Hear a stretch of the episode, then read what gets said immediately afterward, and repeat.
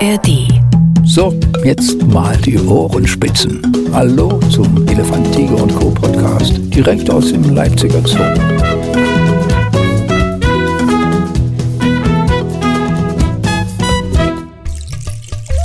Ja, es geht Schlag auf Schlag. Der ETC-Podcast gehört inzwischen zum Arbeitsalltag eines Zoo-Mitarbeiters. Das habe ich gerade mitbekommen. Michael Ernst ist gerade hier reingestürzt und hat gesagt, kann es hier endlich losgehen? Und natürlich tun wir Ihnen den Gefallen für eine neue Folge des ETC-Podcasts. Ich weise noch mal gern darauf hin, über die ARD-Audiothek immer zu finden, wie auch dieser. Micha, das letzte, erstmal, hallo Micha, danke, Ja. dass du die Zeit gefunden hast. Grüß dich, mein Micha, das letzte Mal, als wir hier sehr unterhaltsam geplaudert haben, da hattest du die ganz, ganz kleinen Tiere. Da ging es um Ameisen. Genau, die hast du Ja. ganz groß beworben. Also das war auch schon ein Erlebnis. Und vom Namen her sind wir ja diesmal auch wieder ziemlich klein, aber eigentlich ja doch gar nicht weit. Das Zwergflusspferd ist diesmal unser gemeinsames Thema. Jetzt wer das nicht vor Augen hat, sondern nur wirklich das große Nilpferd. Ist das Zwergflusspferd eins, das man auf der Hand halten kann? Ja, wenn es neu geboren ist, ja. Ja, ja. Ansonsten äh, sind wir schon, reden wir schon über Gewichte so bis 250 Kilo. Äh, Im Erwachsenenalter, das hält man nicht mehr so auf der Hand.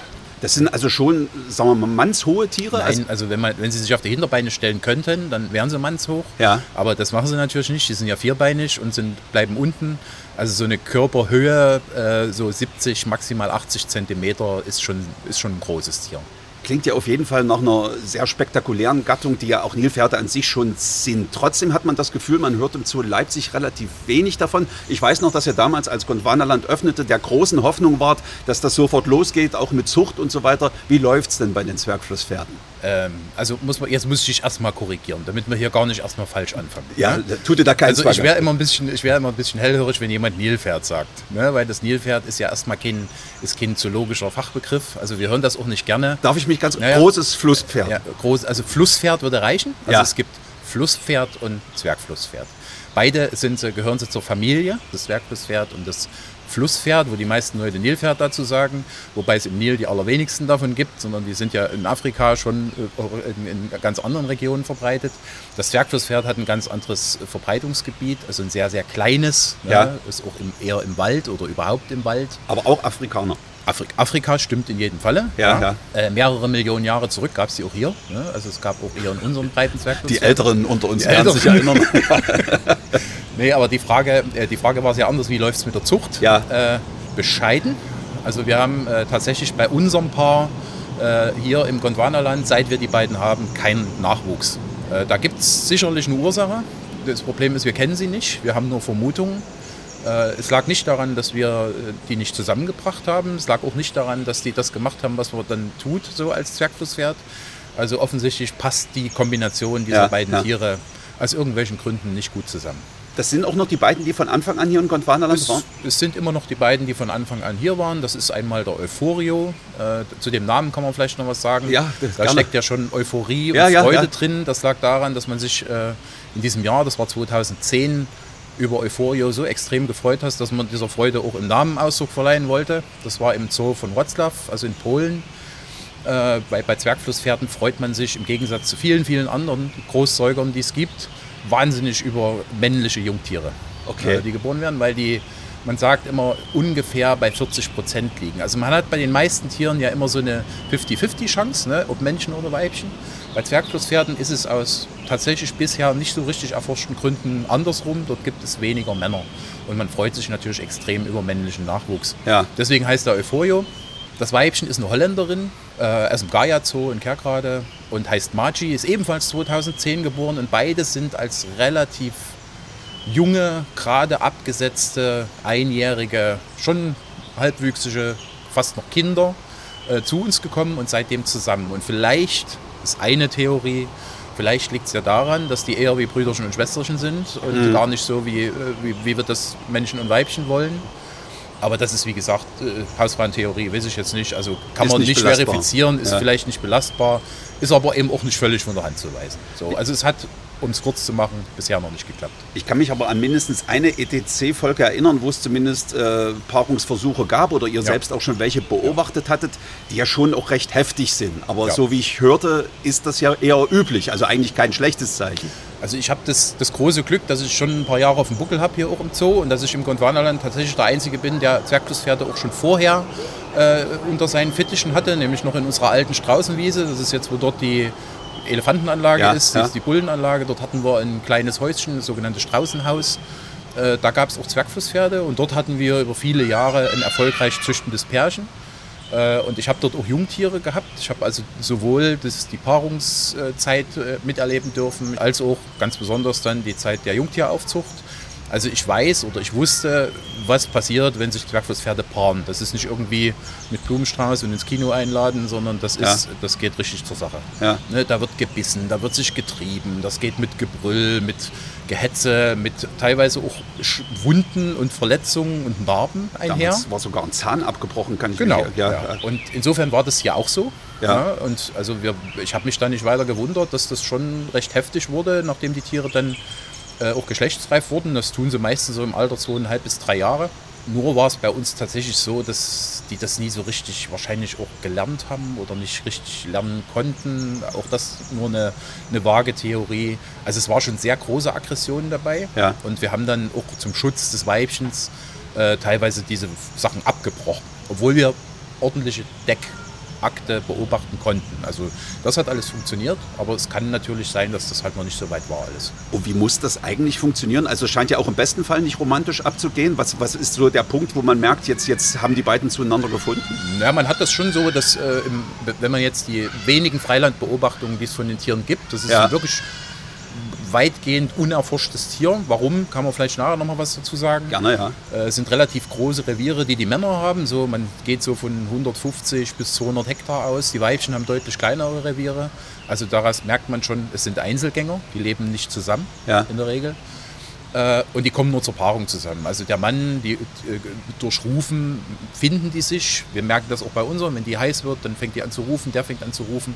Das wäre der Moment, wo man dann auch zusammenlassen könnte. Im Freiland ist es so, äh, die würden sich dann finden, würden sich treiben, würde dieses Spiel, dieses Ich renn weg, du rennst mir hinterher, ich bleib stehen, wir beißen uns ein bisschen, drehen uns im Kreis. Äh, Und irgendwann wird es die Unterordnung geben, sodass das Weibchen sich praktisch auch niederlegt, beziehungsweise ins Wasser geht und die Paarung findet entweder am Land oder im Wasser statt. Dann paaren die sich, das ist meist drei, vier, fünf Mal ja, und dann gehen die wieder ihre Wege. Ne. So wird es normalerweise laufen. Ja. Ne, und so ist es bei uns eben leider nicht gelaufen, sondern äh, es gab schon Paarungsakte, aber die Aggression hat nicht aufgehört. Ne. Es wurde dann immer, wurde immer doller, immer heftiger, sodass wir dann teilweise abbrechen mussten. Und wie löst ihr diese Einzelgängergeschichte hier? Also sind die außerhalb der Paarungszeit immer, der eine hat den Vormittagslot, der andere den Nachmittags auf der Anlage? So oder? kann man es ungefähr sagen, wobei wir das wechseln. Also Ja. wir haben jetzt immer ein Tier auf der Anlage, das andere im Stall. Äh, dann wechseln wir im Tagesverlauf einmal, mindestens einmal, manchmal auch zweimal. Und auch die Nächte werden so gemacht, dass also nicht jeder immer nur in der Nacht drin ist und der andere am Tag draußen. Also das ist ein, ein ziemlich komplexes äh, System, wie wir die sperren, sodass also jeder einen ungefähr gleichen Anteil an, an Tageslicht Ja, ja, und an, an äh, auch Besucherstress, beziehungsweise an, äh, die sind ja nicht alleine auf der Anlage, Ja, ja. sondern die sind mit den äh, Diana-Meerkatzen zusammen, also auch die Interaktion zwischen den Tieren spielt da eine Rolle.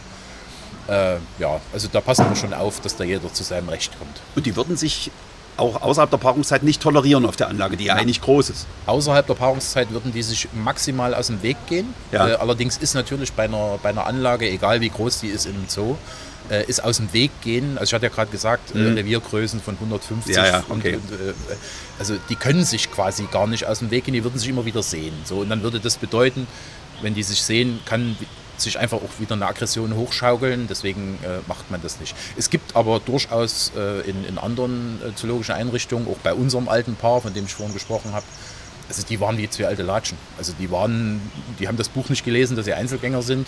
Ja. Äh, die waren zusammen. Die konnten wir immer zusammen. Die lagen halt auch nebeneinander. Also das war völlig entspannt. Aber das ist auch ein, äh, ein Anteil an Individualität, die bei den Tieren einfach vorhanden ist. Äh, Du sprachst ja schon an, wie selten die vorkommen. Es ist ja dann auch noch besonders schade, wenn das gerade jetzt bei so einem wertvollen Zuchtbar zum Beispiel nicht klappt, weil ich habe gehört, es gibt ja, oder ich habe gelesen, es gibt draußen ja kaum eine vierstellige Zahl noch, oder? An Zwergflusspferden. Ja, die schwankt extrem. Das ist also hauptsächlich Liberia, Elfenbeinküste, Sierra Leone, Guinea. Also diese, diese Westafrika, also wenn man sich jetzt Afrika vorstellt, Ja. hat, ja, hat ja auf der linken Seite so eine Beule. Ja, genau. Und unterhalb dieser Beule ist das ein ganz, ganz kleiner Punkt dort an dem Küst, in dem Küstengebiet. Das ist Regenwald, äh, der leider, also schon wenn man die Namen hört, Liberia, Sierra Leone, Elfenbeinküste, dann hört man es quasi schon krachen. Bürgerkrieg, Ne, ja. Da ist ständig Bürgerkrieg, dort gibt es wenig äh, Leute, die sag mal, den Elan haben, dort wirklich äh, viele, viele Jahre äh, die Zwergflusspferde zu erforschen, weil es einfach gefährlich ist. Also das sind Schätzungen. Also man geht ungefähr von 2.000 bis 3.000 Tieren aus. Und wenn man das jetzt über die Zoos überträgt, dann geht man davon aus, dass in den europäischen Zoos, ich habe jetzt die exakte Zahl nicht im Mhm. Kopf, aber das sind auch so zwischen 150 und vielleicht 200 Tiere, also vielleicht unter 10 Prozent der Weltpopulation äh, ist in den europäischen Zoos. Das ist eine, eine, schon eine große Ich Zahl. wollte gerade sagen, schon beachtlich, ja. Die werden auch erfolgreich gezüchtet. Also Leipzig hat erfolgreich gezüchtet. Wir haben sehr, sehr viele Tiere abgegeben. Es sind teilweise Tiere hier sehr, sehr alt geworden und, und sind wirklich richtig. Da fällt mir noch äh, Ortwin ein, das war unser damaliger Name. Zwergfluss Ortwin. Unser, Ja. Ortwin und Adelheid hieß das alte Pärchen. Oh, Träumchen. Äh, also die waren sehr, sehr erfolgreich und sowas. Also es ist jetzt nicht so, dass äh, jetzt unbedingt wir dazu notwendig sind, hier die, die, die Bestände aufrechtzuerhalten. Aber es ist natürlich ärgerlich, dass es gerade bei uns, wo wir so eine relativ lange Tradition schon haben mit den Tieren und eigentlich auch eine ganz vernünftige Haltung hier Ja, jetzt haben, ja, ja. äh, dass das nicht klappt. Aber das ist so ein bisschen Schicksal. Also ich glaube auch, dass unsere Kuratoren da ein bisschen dran arbeiten, ob man vielleicht das Paar nochmal neu zusammenstellt oder ob eine neue Kombination, das noch, also das, das ist jetzt, äh, momentan ist es so, wie es ist. Äh, aber das heißt nicht, dass es in drei Jahren äh, nicht auch anders sein kann, dass dann andere Tiere oder ein anderes Tier hier ist. Sind, nach 13 Jahren ist da eigentlich auch noch genug Spanne für Euphorio und Matcha, dass das noch klappen könnte. Also sind- könnte noch der Schalter umgelenkt Ja, werden. die sind im besten Alter. Also Ja. das ist jetzt für ein Zwergflusspferd sind jetzt 13 Jahre. Also sie sind jetzt jung erwachsen, ne, Ja, wenn man es okay. so nimmt. Und äh, Zwergflusspferde können über 50 werden. Ob sie jetzt, ob weibliche Zwergflusspferde bis in das hohe Alter auch noch äh, empfängnisbereit sind, wage ich mal zu bezweifeln. Aber äh, ich sag mal, wenn die bis zu 30, äh, die 30, vielleicht 35 Jahre lang äh, Jungtiere kriegen können, also da könnte durchaus noch, äh, da ist noch Potenzial. Ich, also so mal rein von der Optik her würde ich die ja so von der Größe her fast mit dem Tapir äh, vergleichen oder sowas, ähnliche Variante. Und ähm, das ist ja auch, wenn ich an Laila denke, ein sehr verträgliches Tier. Da hat man dich ja auch schon sehr oft bei ETC gesehen. Sind die Flusspferde, Zwergflusspferde ähnlich ähm, verträgliche Tiere mit euch oder spürt ihr da auch Aggression? Die sind zu ihren Pflegern schon verträglich, aber, jetzt kommt das Aber, äh, wir gehen zu den Tieren nicht rein. Die sind, äh, sind tatsächlich gefährliche Tiere, Ja. die also auch ähnlich wie der Tapir sehr schreckhaft sind äh, und die nicht so extrem zahm werden, äh, dass man, also, schwierig, also die kommen schon ran, ans Ja, Gitter ja. zum Beispiel. Wir können auch bei unserem Euphorio hat die Pflegerin über, über ein ziemlich langes Training ihm beigebracht, äh, dass er sich seine Zahntaschen, er hat ein Problem immer mal mit einer Zahntasche, äh, dass man das spülen kann. Also der kommt da ans Gitter, wir haben da so eine Klappe eingebaut. Also man kann äh, schon mit den Tieren arbeiten, die sind auch für Training empfänglich oder sowas, aber dass man jetzt das so ähnlich macht, wie man es beim Tapir kennt, äh, also mit dem ganzen Krabbeln und, Ja, ja, und, genau. und äh, direkt dran, das machen wir bei den Zwergflusspferden nicht. Das sind äh, die Zähne sind dann doch, schon sehr, sehr furchteinflößend. Ich wollte gerade sagen, das sind ja schon ordentliche Hauer auch bei Ihnen, oder? Das, sind das, Das wirklich nur die zwei oder ist das ein Maul voller Zähne? Das ist ein ganzes Mal voller Zähne, aber das, was natürlich jedem auffällt bei einem Flusspferd, sind die Eckzähne. Ja. Äh, und bei den Zwergflusspferden, also ich habe das selber schon mehrfach auch spüren dürfen, wenn wir äh, aus verschiedenen Gründen ein Zwergflusspferd in Narkose hatten. Äh, dann guckt man sich die Zähne natürlich an und dort ist es so, dass, die, äh, dass der obere und der untere, die schleifen so aneinander, dass es wirklich scharf wie eine Messerklinge. Also Ei, ist okay. unglaublich. Also man kann sich an dem Zwergflusspferdzahn wirklich schneiden und zwar ohne sich dolle anzustrengen. Das geht wirklich wie Butter, geht das ins Fleisch rein. Also die Dinger sind wirklich unheimlich scharf. Das sind reine Waffen. Also die brauchen die Zähne ja auch nicht, um, um zu fressen, weil die äh, fressen Pflanzen. Ja. Ne? Also die müssen jetzt keine Reißzähne haben, um irgendwelche Fleisch festzuhalten. Äh, das ist eine reine Waffe. Die nutzen die untereinander zum Drohen. Also da wird das Maul aufgerissen und da wird mit den Zähnen auch geklappert und äh, das Maul auf und zu. Das gibt so ein richtiges ja, Drohgeräusch. Ja. Aber äh, wenn es denn mal sein muss, kann sich ein Zwergflusspferd mit diesen Zähnen auch wahnsinnig gut verteidigen. Ne? Und wenn es in die Enge getrieben wird, natürlich auch zum Angriffe übergehen. Ne? Und das können wir, äh, das können wir in unseren beengten Bedingungen oder in, in, den doch schon engeren Bedingungen, als es draußen ist, da wird ein Zwergflussherd einfach abhauen. Mhm. Ne? Und hier kann es schon sein, dass die sagen, oh, ich fühle mich jetzt hier irgendwie komisch in der Ecke. Und da halten wir Abstand und deswegen gehen wir zu denen nicht rein. Und akustisch, du sagtest, die rufen sich in der Paarungszeit, aber gerade auch wenn sie drohen, ist das ein ordentliches Grunzen oder? Die können richtig, also wenn es richtig zur Sache geht, dann ist es so ein dumpfes Brüllen. Ja. Äh, das, das Rufen ist ähnlich wie wenn man das von äh, großen Flusspferden kennt. Natürlich haben die nicht so ein Volumen. Ja. ja. Also ganz klar trägt das nicht ganz so weit. Aber das ist schon so ein. Also, und das hört man schon, dadurch, dass es ein dumpfer Ton ist, hört man den schon relativ weit. Müssen sie ja auch, sind Regenwaldbewohner, die sehen sich nicht, die sehen sich erst, wenn sie praktisch aneinander stehen. Ja. Äh, da ist schon die akustische Orientierung ungeheuer wichtig und dazu machen sie, machen sie Töne. Ja. Haben, aber sonst haben sie gute Augen oder so, also wenn das schreckhaft wahrscheinlich äh, nicht. Die sehen nicht besonders gut. Ja. Müssen sie ja auch gar nicht. Ja. Also die, äh, die Beute von, also die Beute, die haben ja keine Beute, aber das Fressen rennt nicht weg. Ne? Also die riechen recht gut, also die haben einen recht guten Geruchssinn.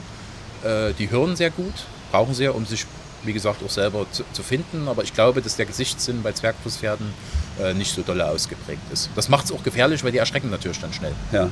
Das Maul sieht ja recht plump aus. Wie, da füttert man aus einem Trog oder, oder habt ihr Äste drin liegen? Oder, oder wie? Die fressen genauso, also nee, anders. Also wenn man so ein großes Flusspferd jetzt vor sich hat, da ja. ist ja, wenn die, die, wenn die das Maul zu haben, ne, die, da sind ja die Lippen, ist ja, die liegen ja direkt aufeinander, die ja. Lippenkanten. Das funktioniert im Prinzip wie ein Rasenmäher. Ne, die, die, okay, die sind also. ja so, das klappt zu und dann können die richtig große Flächen abweiden. Ne, so, ein, so ein großes Flusspferd geht ja auch am Abend raus und geht dann fressen und dann weiden die. Das hat man ja schon gesehen. Äh, ein Zwergflusspferd macht es ähnlich. Die bleiben allerdings viel, viel mehr im Wasser, sind viel wassergebundener als die großen Flusspferde fressen auch Wasserpflanzen ganz viel.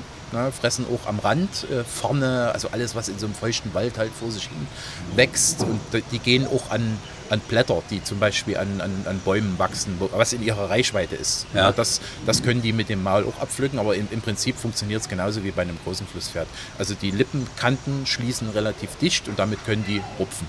Sind die denn gute Schwimmer eigentlich? Kann man sich auch bei der Gestalt so gar nicht vorstellen. Die sind gute Schwimmer. Äh, wobei das immer mit dem Schwimmen, also dieses so ein Hundepaddel. Wie soll, ich, wie soll ich das sagen? Also die können natürlich aktiv schwimmen. Also wenn ich jetzt ein Zwergflusspferd nehme oder ein großes Flusspferd nehme und das ins tiefe, aus dem Hubschrauber in tiefes Wasser werfe, dann kann das dort schwimmen. Also ja. dann kann sich das im Wasser halten, kann auch Luft holen und kann paddeln. Das sieht dann ja so ein Hundepaddeln. Ja, genau. Das, das, das ist nicht, ja. Also das sieht jetzt nicht wahnsinnig elegant aus. Ne? Also, aber äh, was die meisten Flusspferde machen, die laufen am Grund lang. Ne? Also das sind ja alles Bewohner von Flussgebieten. Kein, keines der heute bekannten Flusspferdarten äh, lebt in irgendwelchen tiefen Gewässern. Ne? Das, das sind alles Flüsse, ja. das sind kleine äh, das sind Tümpel, das sind kleine Seen, wo sie eher in den Randgebieten sind. Also wenn das Flusspferd jetzt die Wahl hat, immer ein bisschen festen Boden unter den Füßen und der Kopf guckt raus. Das ist schon mal ganz, das ist schon mal ganz sinnvoll. Und dann ist es auch so, dass die sich unten am Boden abstoßen, dann wie unter Wasser so, so laufen. Ne? Das sieht so aus wie, so ein, wie so ein Zeitlupenrennen, also unten abstoßen, ja, Kopf ja. wieder hoch. So, das so Gewicht ist dann nicht so wichtig. Genau. Aber die können schwimmen, aber ich würde jetzt nicht sagen, dass das wahnsinnig elegant aussieht. Es wirkt schwerelos, aber das, äh, jeder ist schwerelos, wenn er mit seinen ja, 150 Kilo im Wasser ist. Man ist auch als Mensch gerne im Wasser, da genau so ist das. Dann fühlt man die 150 Kilo nicht mehr. Genau so. Und können Sie auch gut unter Wasser, quasi wie tauchen, laufen sozusagen? Also man, auch das ist immer so, so man kriegt das nicht so richtig raus. Ne? Es wird ja häufig gefragt von Besuchern, äh, wie lange können die denn tauchen? Das hat noch nie immer festgestellt. Ne? Ja. Also man weiß, dass die Zwergflusspferde nicht so lange unter Wasser bleiben wie die großen Flusspferde. Also die brauchen offensichtlich häufiger Luft. Um mal rauszukriegen, wie lange die wirklich brauchen, müsste man die in ein Wasserbecken tun, äh, einen Deckel drauf machen und warten, bis sie ertrinken.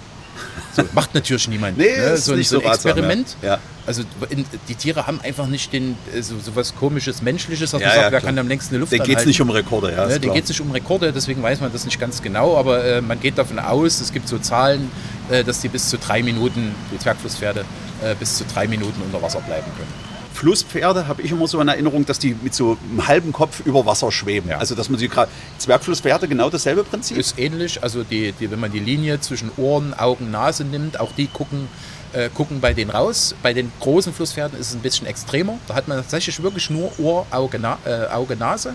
Beim Zwergflusspferd, wenn sich es genauso hinlegt wie ein großes Flusspferd, guckt schon noch so ein Großteil des Kopfes raus. Also das Ja. ist nicht ganz so erhaben wie So bei U-Boot-mäßig, ja. So. äh, nicht ganz so erhaben, aber die Funktion ist die gleiche. Die Ohren können sich verschließen, die Augen, also die Nasenlöcher können sich verschließen beim Abtauchen. Also gibt es eine Muskelkontraktion, dann, dann sind die richtig dicht. Ne? Auch dieses Kreiseln der Ohren, dieses, äh, wenn Ja. die auftauchen, dass die, um das Wasser da äh, abzuschleudern, können Zwergflusspferde ganz genauso. Also die sind schon sehr ähnlich, nur kleiner. Und wenn man sich jetzt äh, beide Tiere mal so nebeneinander vorstellt, das eine ist ein Bewohner von offenen Landschaften, das große Flusspferd. Äh, Das hat ja eher so einen durchhängenden Rücken oder im besten Falle gerade- geraden Rücken.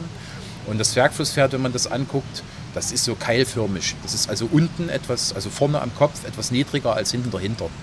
Ne, Das ist eigentlich immer ein Hinweis drauf, Waldbewohner, weil ich kann als Keil besser in irgendein Unterholz reinrennen als als Schrank.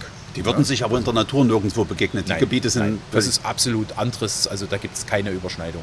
Die Haut ist natürlich immer noch sehr auffällig bei Flusspferden. Ähm, quasi immer so ein, so ein Glänzen. Kommt das nur durchs Wasser? Schaffen die, oder schaffen die das selber?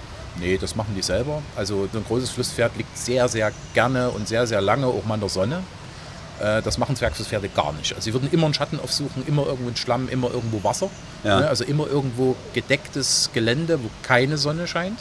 Äh, Und die trocknen auch extrem schnell aus. Und wenn die, wenn die trocken werden, dann fängt die Haut bei den Zwergflusspferden tatsächlich auch an, rissig zu werden.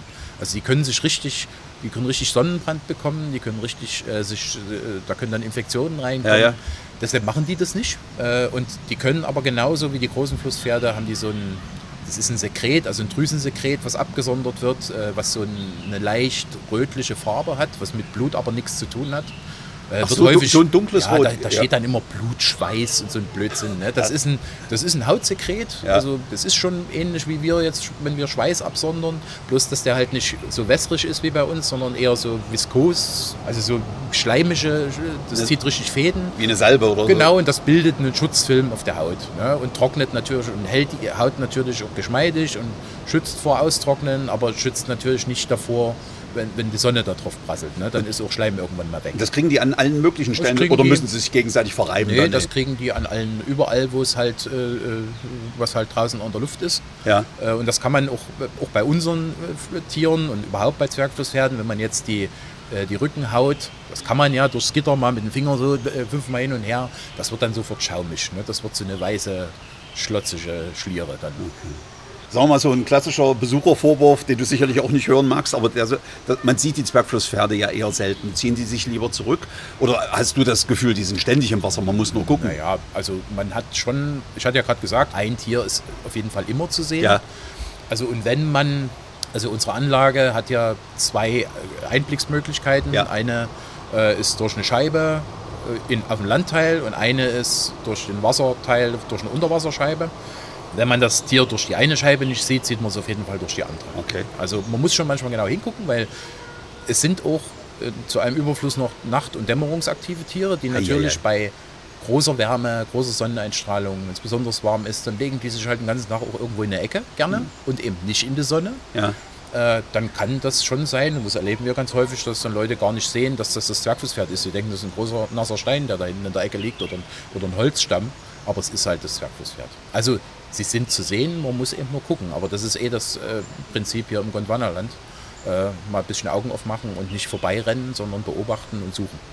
Ich komme nochmal auf die Haut zurück, weil ich gerade mich auch wieder an diese, diese Fortpflanzungsgeschichte erinnere, dass, dass sie sich auch gegenseitig Wunden geschlagen haben. Ist diese Haut besonders anfällig oder heilt die besonders gut?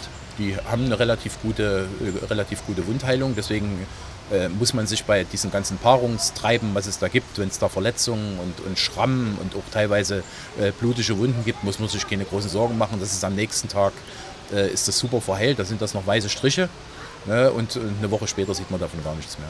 Die Wundheilung ist schon sehr, sehr gut bei denen. Also da hat die Natur auch mitgedacht. Warum sollen die irgendwas?